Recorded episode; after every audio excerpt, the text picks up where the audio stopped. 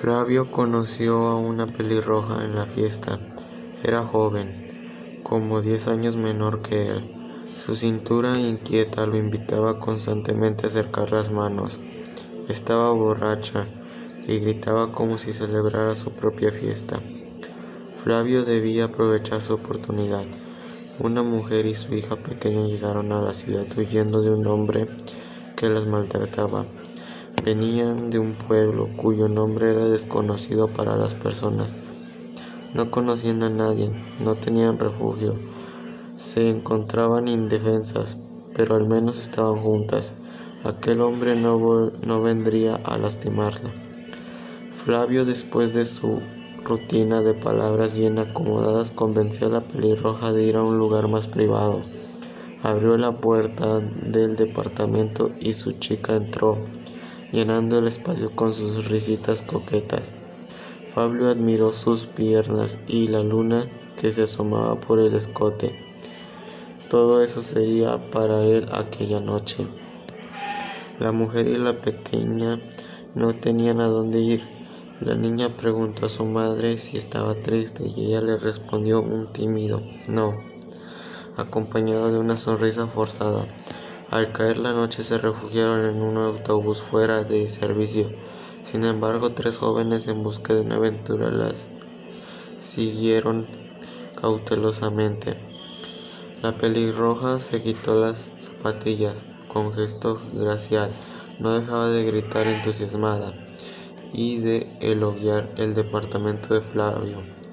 Encendida por la borrachera, la chica hacía comentarios divertidos sobre los cuadros colgados en las paredes, los palos del golf acomodados en una esquina y el pequeño pero muy completo minibar.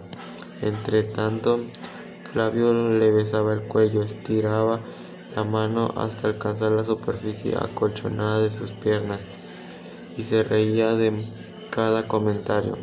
Cuando sus dedos casi llegaban a sus senos, ella le pidió un trago.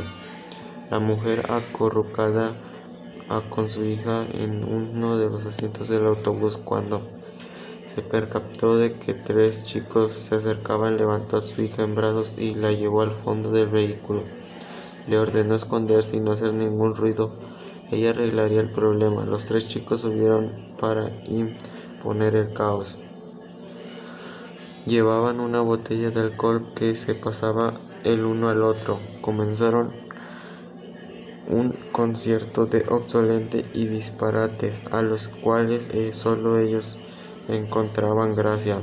La mujer intentó apercigarlos, sin darse cuenta que ella era exactamente lo que buscaban. Una mujer frágil, indefensa y sola.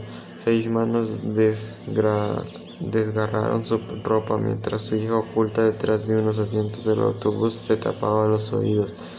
Fabio saboreó nuevamente el cuello de la pelirroja y le murmuró una promesa erótica.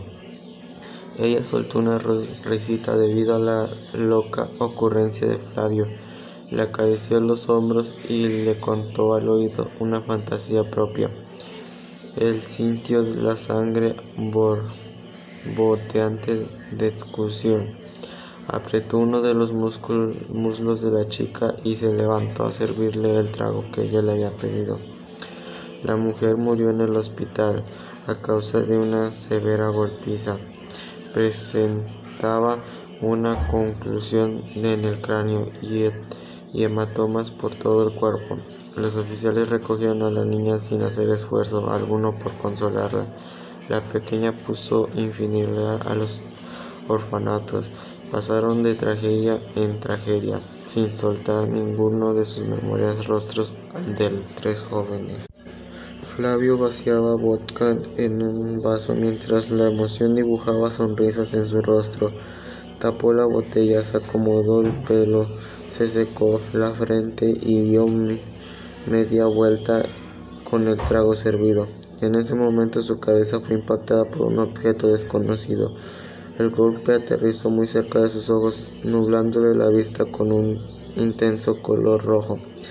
Una vez en el suelo, el objeto siguió estampándose en sus piernas, pechos, brazos.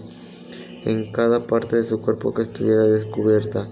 En medio de la vorágine solo alcanzó a distinguir una luz de una lámpara, una melena pelirroja y uno de sus palos de golf estampándole frenéticamente contra él. La muerte llegó pateando la puerta del departamento.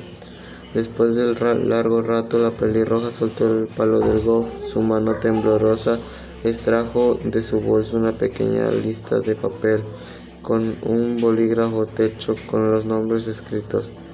Le quedaban dos.